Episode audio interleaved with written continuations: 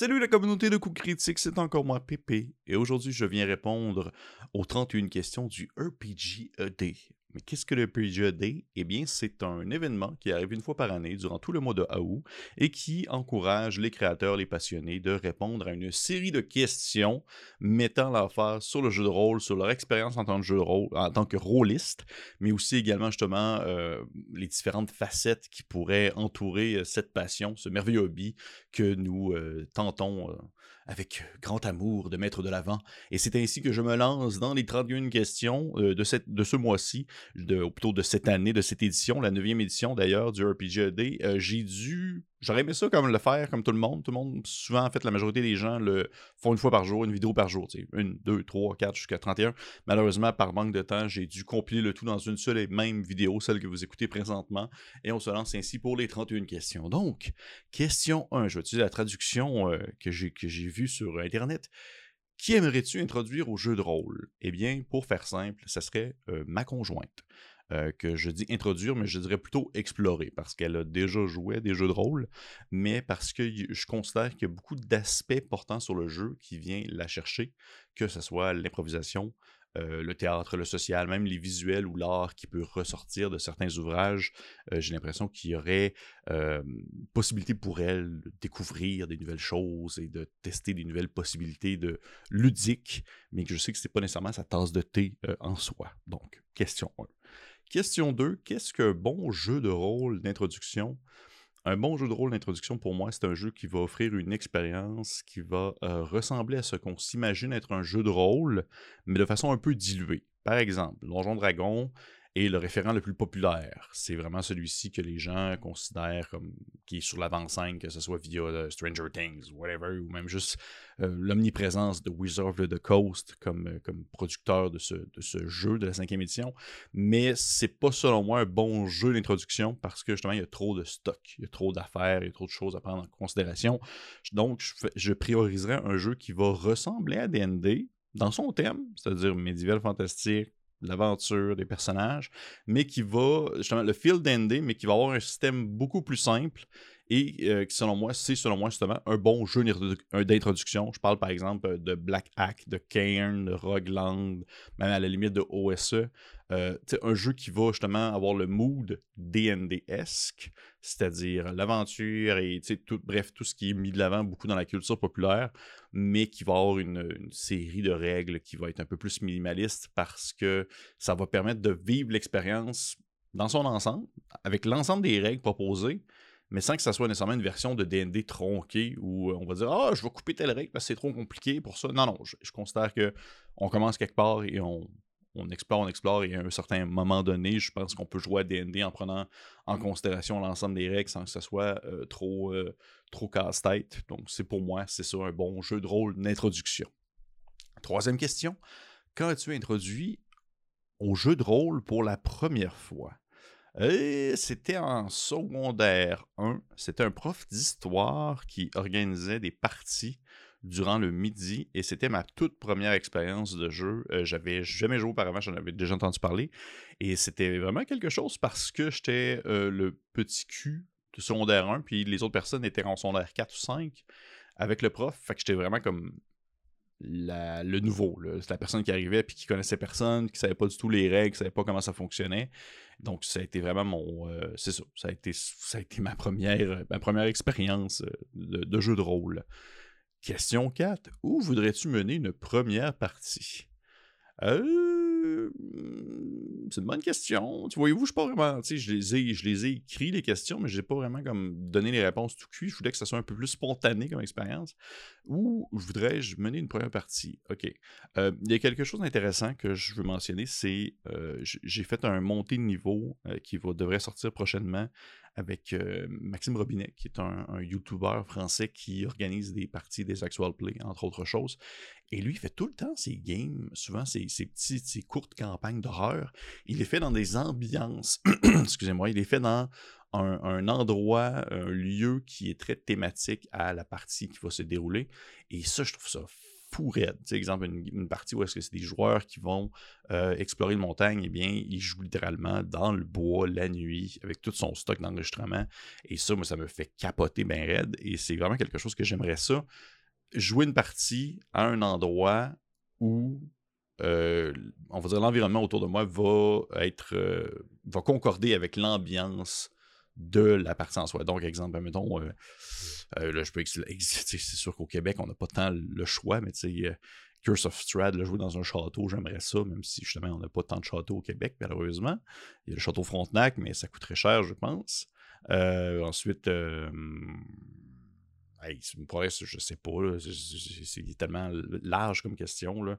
Mais ouais, un endroit qui va être thématiquement, qui va donner une ambiance, euh, dans le fond, euh, qui va concorder avec le jeu, la partie en soi. Je pense que ça pourrait être cool, même si c'est juste pour une fois. Euh, ça pourrait vraiment, vraiment être chouette. ouais, ça serait ça, je dirais. Question 5. Pourquoi aimeront-ils ce jeu?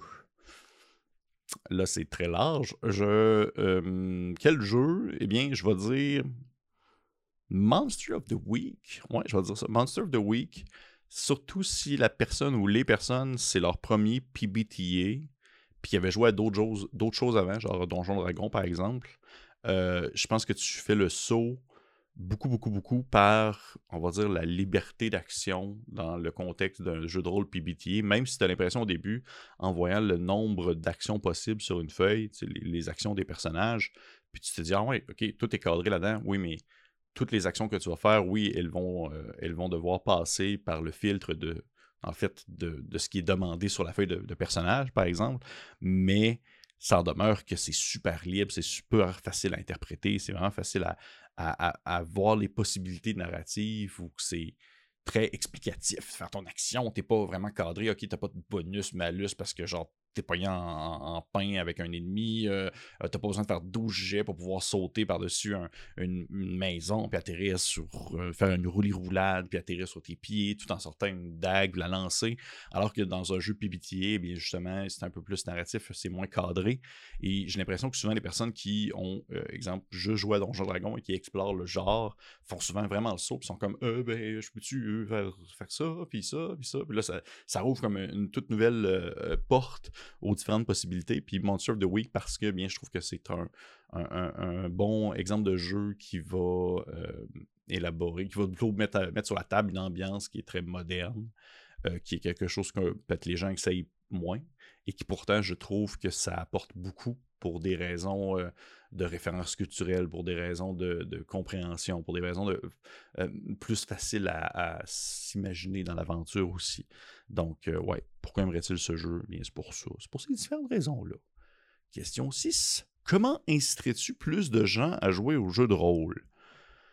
Je pense que je, je ferais partie d'une chaîne YouTube euh, ouais, je ferais des vidéos, je, ferais de la, démocratisation du jeu de rôle, j'essaierais de présenter différents types de jeux de rôle, des critiques, des, euh, des, choses comme ça. Je pense que je ferais ça pour pouvoir euh, initier, faire inciter, plus de gens à essayer le jeu de rôle. Ouais.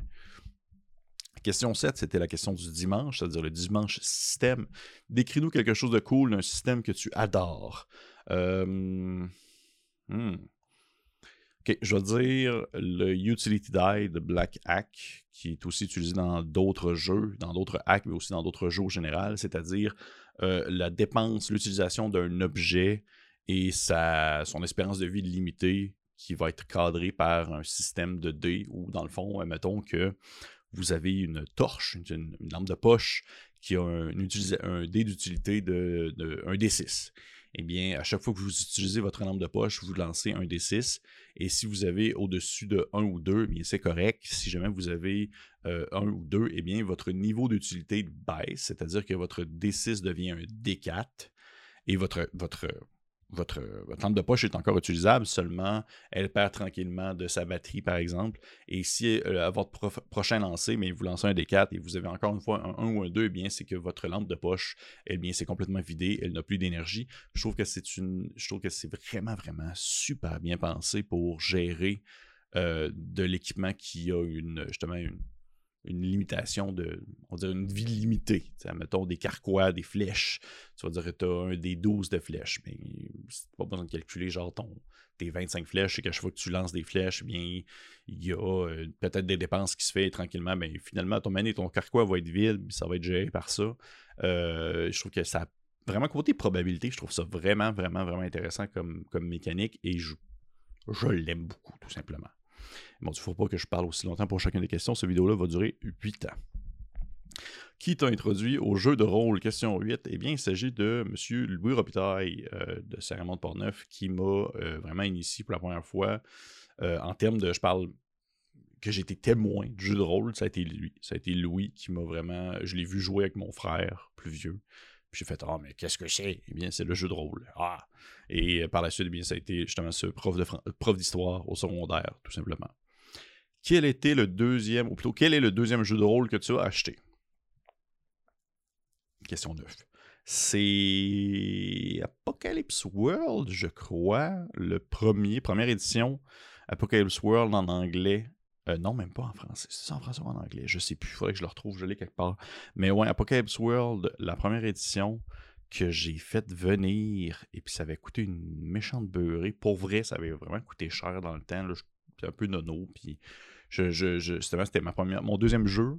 C'était aussi, aussi ma première expérience dans un PBTA. Je cherchais du post-apo, j'aimais ça le post-apo. Puis là, j'ai vu ça, puis je trouvais que ça avait de l'air intéressant. Puis j'ai vraiment trouvé ça bizarre en premier lieu, les règles, les fonctionnements. Puis on s'entend que c'était comme le premier du genre aussi. C'était le premier PBTA. Donc ça a été vraiment euh, quelque chose de particulier, ouais.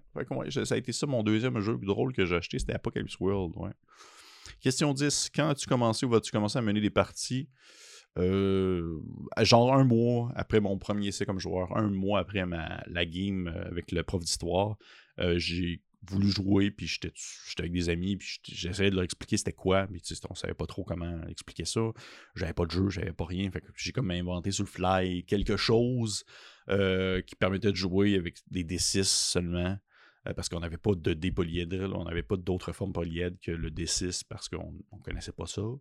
Et ça a été vraiment ma première expérience, ouais, c'est ça, de, meneur. Je me rappelle, c'était une histoire dans un souterrain parce que je pense que j'avais des amis qui lisaient euh, les livres de Dritz de Eros Salvatore. Fait que ça a été comme. Ouais, ça a été ça. Question 11.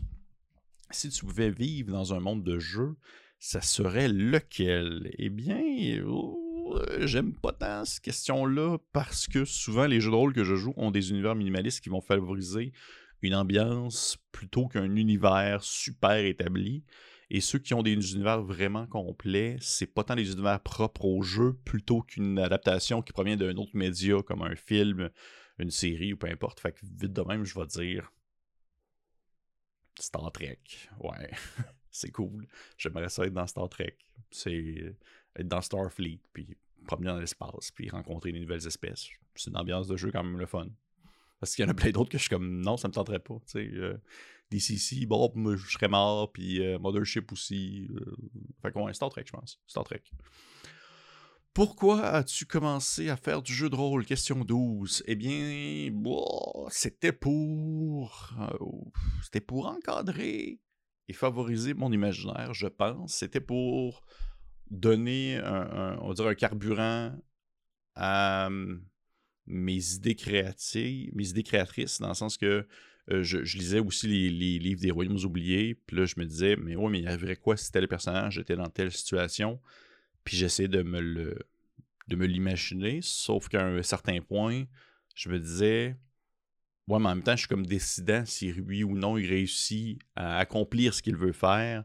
Donc, j'aimerais ça qu'il y ait comme quelque chose qui va comme cadrer ça et peut-être justement apporter une certaine nuance à les niveaux de difficulté, comment est-ce que mon personnage dans ma tête peut euh, réussir ou non ce qu'il entreprend. Donc, lorsque je suis tombé sur le jeu de rôle, ça m'avait comme un peu permis ça en quelque sorte. ça m'a comme permis de me dire Ah, ok, ces gens-là peuvent vivre des aventures, puis ils sont quand même cadrés par quelque chose qui va faire en sorte qu'ils peuvent réussir ou non, mais qui va tout le temps favoriser en quelque sorte la création de l'histoire avec les personnages et le maître de jeu. Donc, ouais, ça a été ça. Ça a été ça un peu mon processus euh, d'introduction au jeu de rôle. Question 13. Comment changerais-tu la façon dont tu as débuté le jeu de rôle? Euh, je changerais rien. Non, je changerais rien. J'ai débuté, j'ai été encadré par des gens qui savaient déjà beaucoup comment jouer, les personnes plus vieilles. Et par la suite, j'ai exploré par ma propre manière. Donc, je trouve que c'était c'est vraiment un processus qui était comme numéro un, top notch. Fait non, je changerais rien là-dessus. Du tout, du tout, du tout. Question 14. Dimanche, suggestion. Lance un D8 plus 1. J'ai un D8 quelque part ici. Ouais. C'est vrai, j'ai ça ici. il identifie autant d'amis en leur suggérant à chacun un nouveau jeu de rôle à essayer. Oh, mon Dieu Seigneur, excusez-moi. Je vais essayer ça. Donc, ça va donner euh, un D8 plus 1. Fait que ça fait 5. Ok, fait que 4 plus 1, 5. Ok. Euh, mon Dieu, 5 amis. J'ai du 5 amis.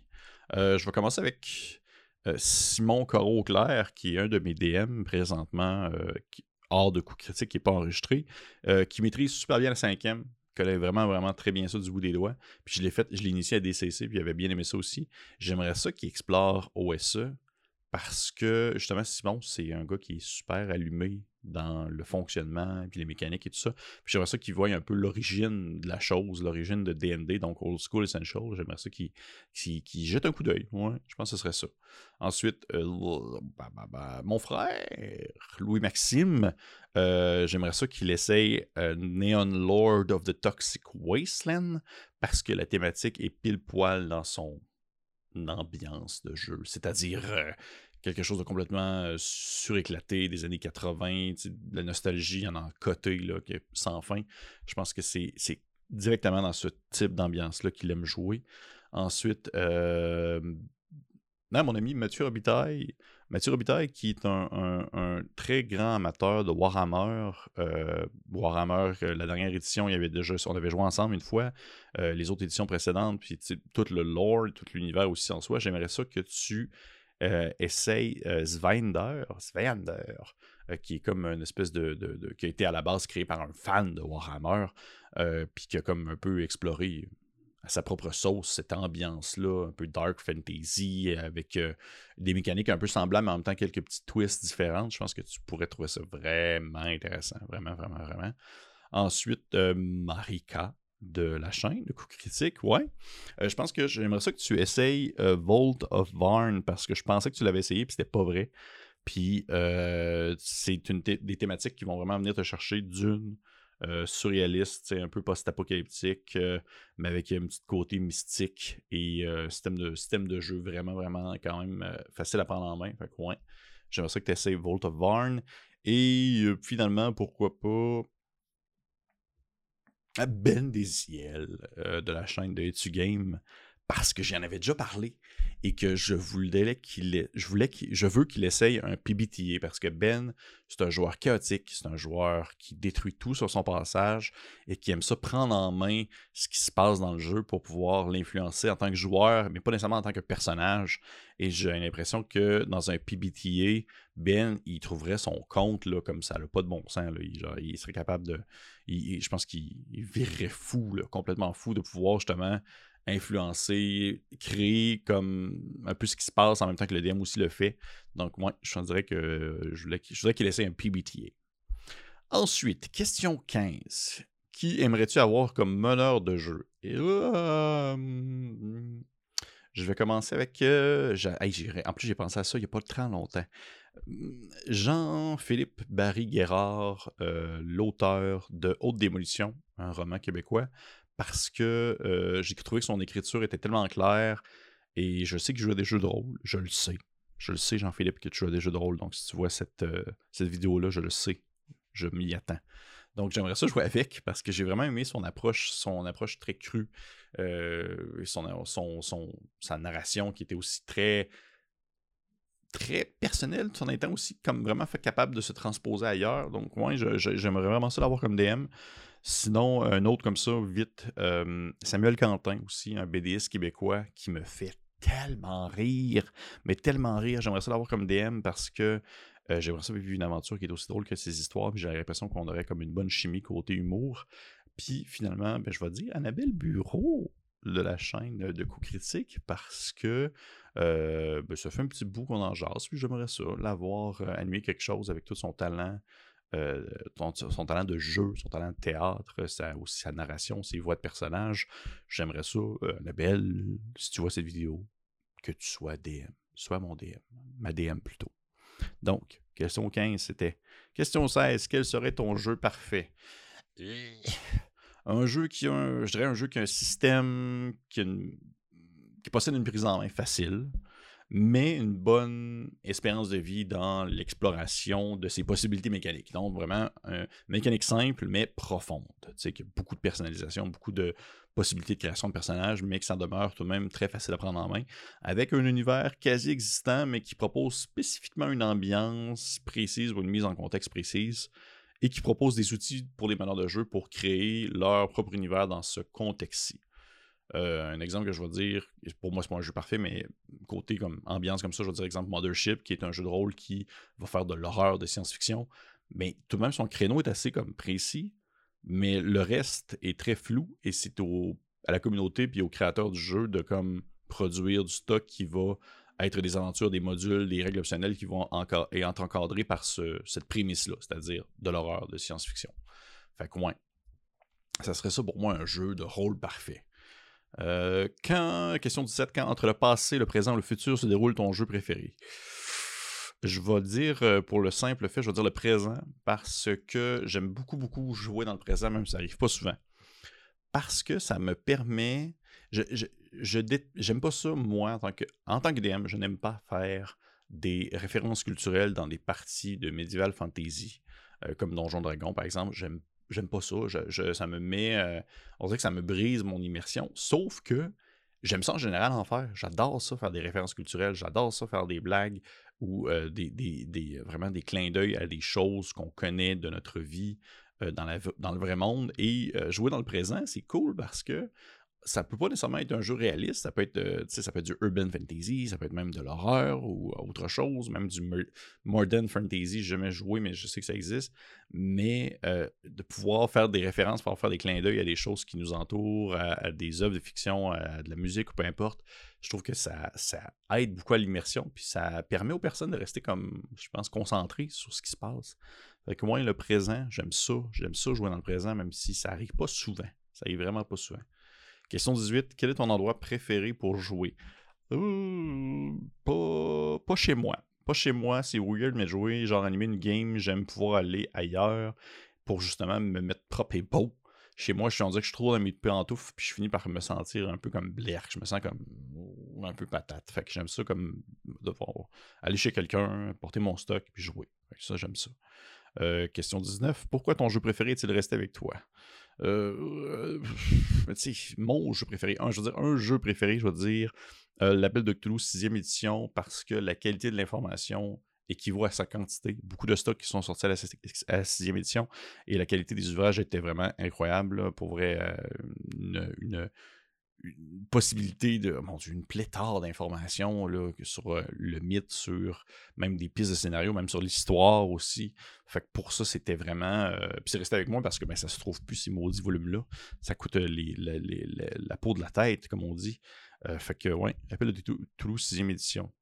Question 20, pour combien de temps durent tes parties? mais one shot, j'aime bien ça quand c'est un 3h30 bien rond. Euh, le temps d'introduire le milieu un peu plus rythmé, mais surtout une fin intense. Là, ces temps-ci, j'explore beaucoup des 1 heure. Je trouve ça quand même cool, mais c'est quand même un bon challenge, c'est un bon travail à faire euh, un coin. Euh, dimanche, monde de jeu. Partage un détail intriguant d'un monde de jeu que tu apprécies. Ah, les maudits mondes de jeu. les, OK. les micro-univers de DCC. DCC, vraiment, dans sa prémisse, veut pas l'univers est assez quasi inexistant, même s'ils proposent des. Certains, livres vont proposer des, ouvrages qui vont être des settings, des, mises en contexte, sauf qu'à la base, ben, DCC, c'est un univers qui est quand même un peu n'importe lequel et tu le construis un peu comme tu veux. Mais il y a tout de même des outils qui sont donnés dans une section meneur qui parlent un peu de l'ambiance, le mot, peu importe. Et il y a quelque chose que j'aime beaucoup dans DCC, c'est que tout se déroule dans un périmètre assez court, assez petit, parce qu'il laisse sous-entendre que ben, le voyage, c'est dangereux. comme à l'époque moyenâgeuse, un paysan ne va pas comme parcourir 120 km pour aller comme chez son voisin. Là. C'est dangereux la nuit, il y a des animaux, il y a des bêtes, il y a des monstres. Euh, tu fais pas comme te promener, puis à DCC, ben, t'es un peu squishy, tu meurs d'un coup, de, coup de bâton sur la tête. Alors, ils, mettent vraiment ça de l'avant. Puis ça, je trouve ça intéressant parce que beaucoup les jeux, c'est comme l'aventure, c'est le voyage et l'aventure en soi, comme l'anneau unique dans, dans C'est un des anneaux, puis je suis d'accord. Au final, c'est très cool. Mais j'aimais ça aussi, l'espèce de prise, de prise de décision de OK, tout se passe quand même dans un petit, un petit coin. Là. C'est pas, euh, on n'est pas comme un gros périple interminable. Non, non. Ça demeure que. Et tous ces micros-univers-là peuvent comme un peu se connecter entre eux parce qu'ils sont indépendants, parce que tu sais pas trop ce qui se passe chez ton voisin de l'autre côté de la montagne. Pour ça, ben, j'aime ça, les micro-univers de DCC. Qui est ton personnage présentement? Question 22. Euh, je vais, ok, je vais en dire un que euh, vous ne connaissez pas. Il s'agit de Suni Arunsun, qui est un Tifling Bard pour euh, Waterdeep Iced, qui est démé par mon ami Simon, justement. C'est la campagne urbaine de DND. je tourne le concept autour du fait que c'est un affreux Tiflin. Visuellement horrible. Il est dégueulasse. Là. Il y a, euh, j'étais tombé sur des visuels des tout premiers euh, Tiflins avant, l'esthétique des Tiflins avant la troisième édition. Et c'est horrible. Il y a comme trois cornes, il y a la peau verdâtre, il y a des gigantesques favoris, il y a des dents serrées comme un requin. Puis il parle comme ça, il parle comme ça tout le temps. Comme s'il avait comme fumé 12 cigarettes en même temps. Euh, mais il y a un charisme indécent. C'est un barde. En plus, c'est un barde de, l'éloquence. c'est un peu ça la twist. C'est que les gens comprennent, qu'il y a quelque chose de surnaturel avec ce personnage-là, parce qu'il réussit à convaincre tout le monde, même s'il parle comme un, garagiste, puis qu'il pue, puis qu'il est sale, puis qu'il est dégueulasse, il y a un charisme surnaturel. Et je voulais comme mettre de l'avant l'aspect magique du bard en quelque sorte. C'est que son pouvoir charismatique n'était pas, c'est pas réellement basé sur les belles paroles ou sur sa beauté physique, mais bien par quelque chose qui défie l'entendement. Fait c'était vraiment ça. C'est comme tout ce qui tourne autour de ce concept-là, c'est que c'est sa magie qui fait en sorte que ça permet. Puis les gens le comprennent, ça. Les gens le catchent que pourquoi est-ce que j'ai fait ça? Pourquoi est-ce que. je l'ai écouté le gars, il m'a dit de faire ça, puis je l'ai fait, puis il été convaincant, mais je comprends pas pourquoi. Regardez là, il a l'air d'un monstre, puis euh, il parle comme si euh, s'il était sur le bord de mourir. Fait que, fait que c'est lui, Sonny Aronson, un tiflin euh, dégueu. Et question 23, dans quelle situation ton personnage se trouve-t-il maintenant? Euh, il va à l'école. Notre DM a trouvé une manière d'intégrer, euh, dans le fond, euh, les, spécialisations de chacune des classes via des événements ou des décisions qui sont prises en jeu. Et pour expliquer pourquoi, dans le fond, je développe mon éloquence, eh bien, mes parents m'ont comme inscrit dans une école de bonne conduite. Fait que c'est ce qu'il fait présentement. Question 24, quand tu commences à jouer ton personnage, ça va faire un peu plus qu'un an. S'il y a eu des on et off à cause de la pandémie, fait ouais, ça fait un peu plus de qu'un an. Où ton personnage est-il allé dans question 25? Pas mal partout, dans Waterdeep, les souterrains, la colline qui, me fait penser au Mont-Royal, euh, les sections pauvres et plus fortunées de la, de la ville. Question 26, pourquoi ton personnage agit-il de cette façon? Ah, ben, mon Dieu. Euh, Sonny, c'est un individu qui loyal à sa famille, euh, mais aux ambitions, euh, aux ambitions familiales, tout ça, mais il n'est pas pour autant une bonne morale. C'est-à-dire que c'est donc la fin justifie les moyens, surtout dans un contexte où il a dû dépasser constamment les attentes qu'on avait de lui pour accomplir ses hauts faits sociaux, malgré justement le fait qu'il est complètement repoussant. Fait ouais, ça serait, c'est un peu ça. Fait ouais, je ça.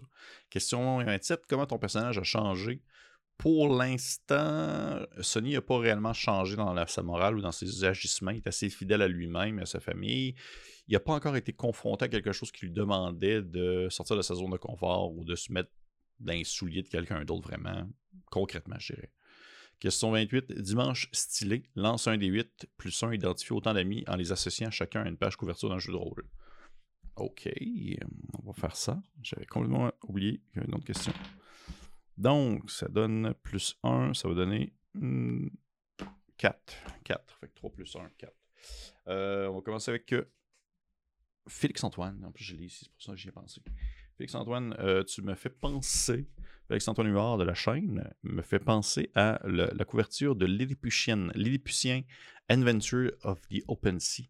Parce que Félix, c'est comme un gars d'aventure, c'est comme un gars de, justement, de, grand esprit, grand espoir et euh, espace euh, large et tout ça. Et, et comme les mais ça met de l'avant des personnages qui sont comme de petite taille et ça me fait penser à son amour pour le, tout ce qui est dans l'incroyablement petit et ce qui s'y déroule, un peu comme Moss Ritter. Fait me fait penser à ça pour lui. Ensuite, je vais dire Annie Carbonneau-Leclerc, une de mes amies illustratrices, euh, me fait penser à euh, Frontier, Frontier Scum, qui est un jeu de rôle western que j'ai déjà parlé euh, en texte, que je vais éventuellement faire une critique vidéo, parce que justement, c'est dans sa thématique adorée. Le, western est comme l'espèce de western un peu sur acide, et ça me fait, me fait penser à ça. Ouais, elle me penser à ça, Annie. Ouais, ouais. Ensuite, Julien Dallaire-Charret, un autre de mes amis illustrateurs, et je vais dire aussi les deux en même temps. Euh, Julien et Rémi, les deux, Rémi Julien, qui est un. Euh, Julien Dallaire-Charret et Rémi Julien, qui est un, ami de, jeu aussi. Euh, vous me faites penser les deux à Barbarian of the Rune Earth de Mike Evans, qui est un hack de Black Hack parce que c'est dans aussi c'est dans un visuel très éclaté, thématique euh, un peu post-apo avec genre des lézards et des sorciers, mais en même temps des robots. Je trouve que ça concorde vraiment avec votre vos bons goûts. Et finalement, je vais dire en dernier lieu, je vais dire euh, Kim Dupont euh, de la chaîne aussi. Tu me fais penser à, Smoking Worm monographe 2 de Hangman's Garden pour DCC. Si vous le précis, on dirait que je suis en train de dire une recette de cuisine. Euh, parce que tu m'as fait jouer des DCC, puis j'ai déjà joué avec toi. Et je sais pas pourquoi. Je sais pas pourquoi cette espèce de mood-là, cette ambiance-là me fait penser à toi. Euh, c'est une espèce de DCC, tu sais, quand même, je dirais classique, mais en même temps, il y a comme une petite touche euh, qui le rend quand même unique dans son genre. Fait que vous irez voir le visuel, là, j'ai pas, pas ça sous la main tout le temps, excepté les Lépuciens. Mais au moins, ce serait ça pour le dernier. Question 29. Qui aimerais-tu voir participer au RPGED? Tout le monde, tout le monde, mes collègues de, de, de, de coups critiques, tout le monde, euh, la gang de Etu Game aussi, j'aimerais ça, voir participer. Je vois ça comme une, vidéo de ma série de, de, de niveau, dans le sens que c'est comme, c'est échelonné par exemple sur 31 questions. Je veux que tout le monde le, tout le, monde le fasse parce que c'est super intéressant à écouter. J'en écoute plein, j'en écoute plein tout, durant tout le mois, j'en écoute vraiment beaucoup. Qui devrait faire le RPG question 30, pour son dixième anniversaire l'an prochain? J'ai aucune idée comment ça fonctionne, leur création pour les questions, mais ça pourrait être cool de faire un sondage pour faire participer le public, peut-être, puisse, euh, dans le fond, proposer des questions. Et peut-être, je sais pas trop, pour vrai, je sais pas, euh, arranger vidéo avec des personnes influentes du milieu du jeu de rôle pour que ceux-ci puissent répondre, ça pourrait être cool aussi. Euh, ouais, fait que ça, c'est Question 32. Quand tu participes pour la première fois au RPGAD, excusez-moi, question 31 plutôt, 32, tiens, oui, 32 jours dans, un mois. Quand vous participez pour la première fois au RPGAD, c'est maintenant, c'est vraiment poche comme dernière question, je trouve. Merde, c'est vraiment, ouais, ça c'est comme un peu, euh, t'aimes-tu ça, euh, les patates, ben oui ou non. Et, finalement, il y a aussi une, une question alternative, c'est anecdote alternative, lance un D8, c'est comme la question bonus un D8 plus 1 identifie autant d'amis en racontant une anecdote qui va en lien avec eux. Ok. Un D8 plus 1. 1 plus 1, 2. Ok, on va y aller avec. Euh... Ah. Philippe Tarion, euh, des comptes et des dés, de la chaîne des comptes et des dés. Euh, on avait les deux euh, on devait faire les deux de l'animation pour le centre d'art de Nicolette, euh, qui est un, endroit où se déroule un grandeur nature du nom de l'enclave. Et il y a comme tout le temps un party dans les entre-saisons de l'enclave. Et il euh, fallait comme qu'on se partage, Philippe et moi, une salle pour faire de l'animation parce que c'était quand même un gros party. Puis on avait le goût de faire des jeux de rôle, mais on s'entend que tu peux pas faire des jeux de rôle à côté de personnes qui balancent des bouteilles de bière. Fait qu'il fallait comme se trouver une place, puis il y avait un endroit qui était comme dédié à ça. Puis Philippe, dans le fond, commençait le bal. Puis je le savais un peu comment ça s'alignait dans le sens que je me vois tu qu'à mesure que la journée avance, à mesure que genre à mesure que la soirée avance, à mesure que je vais être complètement paf, puis je serai pas capable d'animer. Puis c'est ce qui est ce qui s'est passé. Donc euh, pour vrai, Philippe a bien fait ça parce que il a continué à animer, quand même malgré euh, malgré le fait qu'il a animé quand même une bonne partie de la soirée puis j'étais à un point où tu sais normalement ça aurait dû ça aurait dû être moi, sauf que j'étais comme je me rappelle, j'étais dans le gazon dehors, puis je faisais pas grand chose. J'étais plus capable de faire grand chose. Fait que euh, pour ça, Philippe, euh, bien joué. Deuxième chose, je dirais Euh, Frédéric, Frédéric, Desrosiers, un autre de mes bons amis, DM aussi, qui m'a animé beaucoup de parties, et dont une, une, succulente et très très mémorable campagne de Legend of the Five Rings pour la quatrième édition. et ça, je veux le mentionner parce que c'était top-notch dans les moments les plus, on va dire, comment je pourrais dire ça, les moments les plus je pouvais pas me sentir plus dans la game que ça parce que on se faisait souvent, c'est ça un peu la thématique, on se faisait souvent des soupers thématiques pour les parties. Euh, c'est-à-dire, on allait, exemple, euh, euh, un, petit magasin qui s'appelait La Montagne Dorée, qui était un magasin, magasin spécialisé pour des aliments asiatiques. Puis on se faisait, en fait, c'est des, des, dumplings en vapeur. On se faisait des, espèces de, d'algues mélangées avec des, aussi des desserts qu'il y avait. Il y avait comme du riz, du riz collant. C'est tout fait à la main, tout fait chez soi. Puis tout le monde, en fait, faisait quelque chose. Euh, sauf moi parce que j'étais vraiment poche. j'étais vraiment pas très bon. J'entends une voiture passer, ça fait du bruit.